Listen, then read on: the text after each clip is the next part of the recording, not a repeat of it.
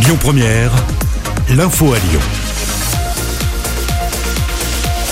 Bonjour à toutes et à tous. Bonne nouvelle pour les étudiants lyonnais. Les abonnements TCL sont en baisse à partir d'aujourd'hui. Celui des 18-25 ans passe de 32,50 euros à 25 euros, tandis que l'abonnement des étudiants boursiers coûte seulement 10 euros.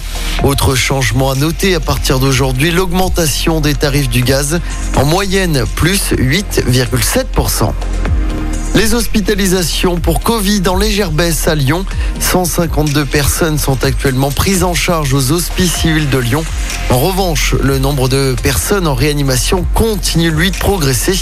Dans le Rhône, le taux d'incidence s'établit désormais à 237 cas pour 100 000 habitants. À noter le lancement officiel de la campagne de rappel de vaccins contre le Covid-19. Les premières injections de la troisième dose seront administrées à partir d'aujourd'hui. Un ancien boxeur condamné à de la prison ferme à Lyon.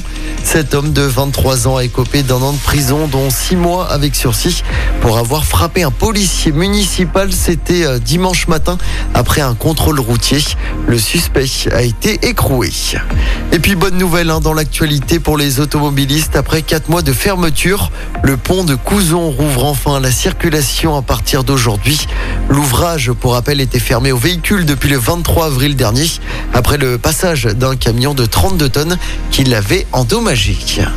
On passe au sport en football à suivre l'équipe de France qui affronte la Bosnie dans le cadre des qualifs au Mondial 2022. C'est le premier match en des Bleus depuis l'élimination en huitième de finale de l'Euro.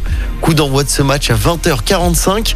Toujours en foot, l'OL féminin fait son entrée en lice en Ligue des Champions ce soir.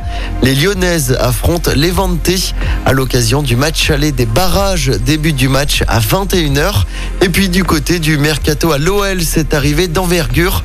Le champion du monde, Jérôme Boateng, le défenseur central de 32 ans, devrait s'engager aujourd'hui pour deux saisons.